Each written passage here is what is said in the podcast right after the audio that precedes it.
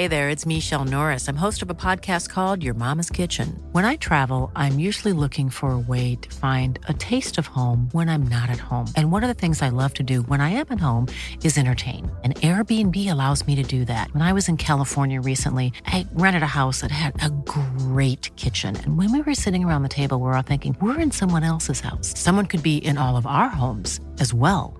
If you have a home, but you're not always at home, you have an Airbnb. Your home might be worth more than you think. Find out how much at airbnb.com/slash host. Des caméras de surveillance en France augmentées et poussées par une intelligence artificielle, un projet de loi actuellement en débat en lien avec euh, les Jeux Olympiques de Paris de 2024 suscite donc l'inquiétude d'une partie de la population. Certains diraient même que c'est un sujet complètement Black Mirror. Alors on va voir tout ça. Salut c'est Hugo, j'espère que vous allez bien. Voici les actualités du jour. 10 500 athlètes, 13,5 millions de billets, plus de 40 000 bénévoles ou encore 20 000 journalistes accrédités.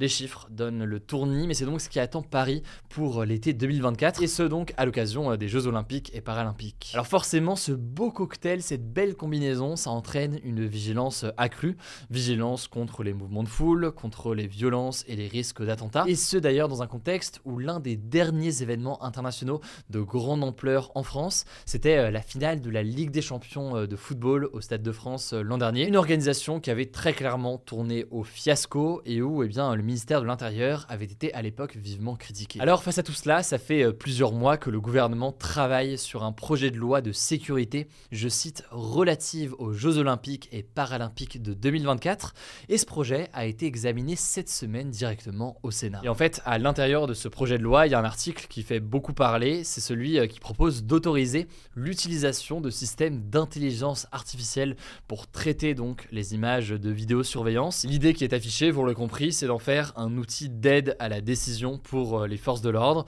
pour bien faire en sorte d'assurer au mieux la sécurité euh, d'un événement de telle ampleur. Alors qu'est-ce qui changerait par rapport à une vidéosurveillance classique disons? Eh bien là tout simplement ça consisterait à traiter et analyser les images directement avec euh, une intelligence artificielle alors que jusqu'ici eh bien cette première analyse elle est faite surtout par les humains. Là on aurait donc une IA ou en tout cas un algorithme qui enverrait des notifications ou des alertes dès qu'il repère un événement suspect ou anormal qu'on lui aurait appris donc à détecter.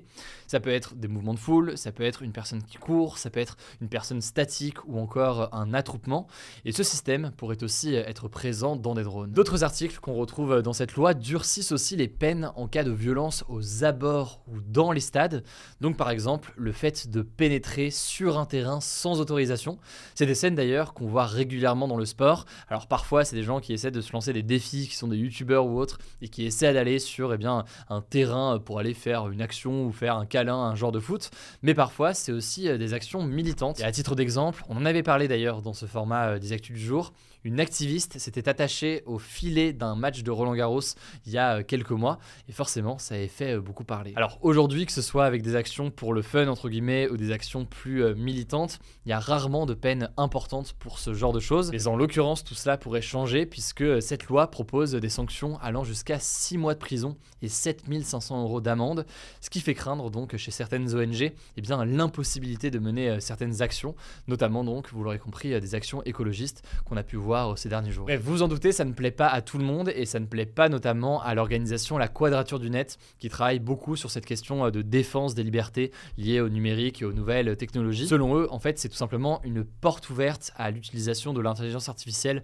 dans des cadres de surveillance, alors que l'utilité de ce système de vidéosurveillance avec une intelligence artificielle n'a pas été scientifiquement euh, démontré selon eux. Enfin, dernier élément assez intéressant, selon euh, Ronan Evin, qui est directeur général de l'organisation Football Europe et qui est interrogé par euh, le journal Le Monde, c'est assez commun finalement, que ce soit d'ailleurs dans des pays autoritaires ou alors dans des démocraties, de profiter en fait de grandes compétitions sportives pour tester certaines mesures en matière de sécurité. Or, très souvent, eh bien, ces mesures sont testées dans ce cadre précis, mais elles sont ensuite prolongées après l'événement sportif. Et là-dessus, l'exemple le plus marquant peut-être, c'est dans un pays autoritaire, c'est en Russie, selon euh, l'ONG russe OVD Info. En fait, la reconnaissance faciale a été expérimentée pendant la Coupe du Monde de football en 2018, qui avait donc lieu euh, en Russie.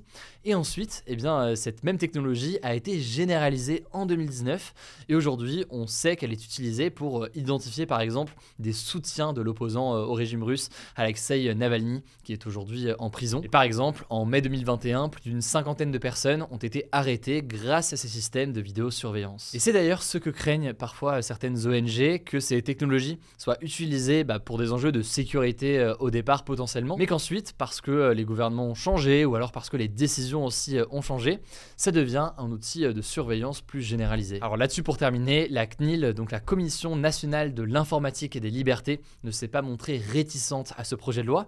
Par contre, elle s'est opposée à l'introduction de la reconnaissance faciale dans ce dispositif. Vous l'avez compris donc, tout ça pose forcément beaucoup de questions sur ces enjeux à la fois de sécurité d'un côté, mais aussi de liberté euh, individuelle de l'autre côté. J'espère en tout cas vous avoir donné euh, des clés de compréhension euh, du débat. Je vous mets des liens directement en description pour en savoir plus. Le Sénat en tout cas doit se prononcer définitivement le 31 janvier, donc on suivra tout ça. Je vous laisse avec Paul pour les actualités en bref, et je reviens juste après pour le flashback du jour. Merci Hugo, salut tout le monde. On commence avec une première actu en France. Un mouvement de grève de deux jours contre la réforme des retraites a débuté ce jeudi dans plusieurs secteurs, les centrales nucléaires, les infrastructures portuaires et les raffineries, des usines qui transforment le pétrole en carburant. Une grève qui se fait donc avant même la nouvelle journée de mobilisation générale organisée mardi prochain par tous les syndicats dans tous les secteurs le 31 janvier donc. Les syndicats à l'origine de cette grève veulent en effet intensifier la mobilisation. Alors les grèves dans les centrales nucléaires ne devraient pas avoir de conséquences sur l'approvisionnement en électricité du pays. Par contre, les grèves dans les raffineries pourraient provoquer dans certains endroits des problèmes d'approvisionnement en essence. Deuxième info, l'ancien président des États-Unis Donald Trump va pouvoir faire son retour sur Facebook et sur Insta après en avoir été banni pendant deux ans. Comme sur Twitter, il avait été banni en janvier 2021 dans la foulée de l'attaque du Capitole de Washington par certains de ses partisans pour protester contre la victoire de Joe Biden à l'élection présidentielle Donald Trump était accusé en fait d'avoir encouragé ces soulèvements sur ses réseaux sociaux. À l'époque, Meta, l'entreprise qui possède Facebook et Instagram, avait annoncé que la suspension de Trump durerait au moins deux ans qu'elle pourrait être levée quand, je cite, les risques pour la sécurité du public auraient disparu. Troisième actu, le président ukrainien Volodymyr Zelensky a remercié l'Allemagne et les États-Unis qui ont annoncé hier des livraisons de chars lourds à son pays pour l'aider à se défendre contre la Russie. Ces livraisons, elles auront lieu précisément fin mars, début avril pour les 14 chars lourds allemands et d'ici plusieurs mois pour les chars américains. Ceci dit, à côté de ces remerciements, Volodymyr Zelensky a réclamé aux Occidentaux la livraison d'encore plus d'armes. Il demande maintenant des missiles de longue portée et des avions de combat. Quatrième actu, ça concerne la tech. Après les livres, l'électronique, le cloud, le streaming, Amazon essaie de se développer sur un nouveau créneau, la santé. Et oui, aux États-Unis, Amazon vient de proposer un nouveau service à ses abonnés Prime, un abonnement pour avoir des médicaments en illimité pour 5 dollars par mois. Alors les gens auront accès à un panel de 80 médicaments qui servent selon Amazon à traiter les maladies les plus communes, des médicaments qui sont sans ordonnance et qui sont des médicaments génériques donc dont la formule est tombée dans le domaine public, ce ne sont pas des médicaments de marque. Et en tout cas, voilà, ça témoigne d'une volonté d'Amazon de développer son offre en matière de santé et de se mettre aux États-Unis à concurrencer les pharmacies.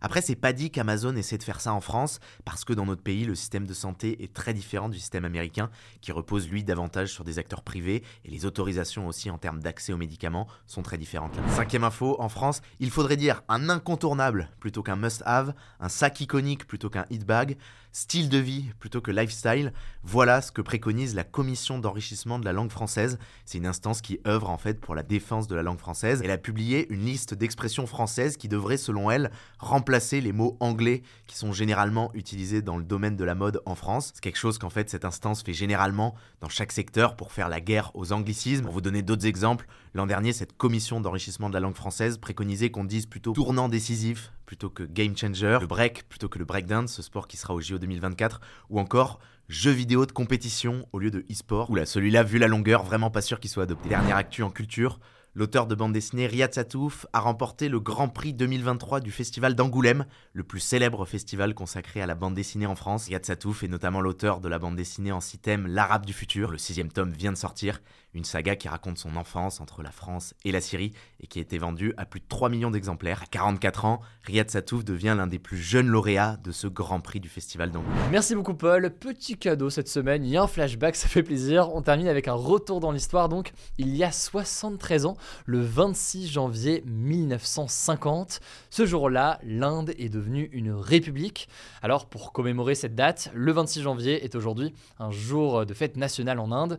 Les Indiens parlent de jour de la République. A noter que c'est l'un des trois jours de fête nationale dans le pays. Ils en ont trois. Il y a aussi euh, le jour de l'indépendance qui est le 15 août euh, en commémoration de l'indépendance de l'Inde le 15 août 1947. Et enfin l'anniversaire de Gandhi euh, chaque 2 octobre, dirigeant et guide spirituel donc qui a mené l'Inde vers son indépendance et qui est décédé en 1948. Voilà, c'est la fin de ce résumé de l'actualité du jour. Évidemment, pensez à vous abonner pour ne pas rater le suivant, quelle que soit d'ailleurs l'application que vous utilisez pour m'écouter. Rendez-vous aussi sur YouTube ou encore sur Instagram pour d'autres contenus d'actualité exclusifs. Vous le savez, le nom des comptes, c'est Hugo Décrypte. Écoutez, je crois que j'ai tout dit. Prenez soin de vous et on se dit à très vite. Mom deserves the best, and there's no better place to shop for Mother's Day than Whole Foods Market. They're your destination for unbeatable savings, from premium gifts to show-stopping flowers and irresistible desserts. Start by saving 33% with Prime on all body care and candles. Then get a 15-stem bunch of tulips for just $9.99 each with Prime. Round out Mom's menu with festive rosé, irresistible berry chantilly cake, and more special treats. Come celebrate Mother's Day at Whole Foods Market.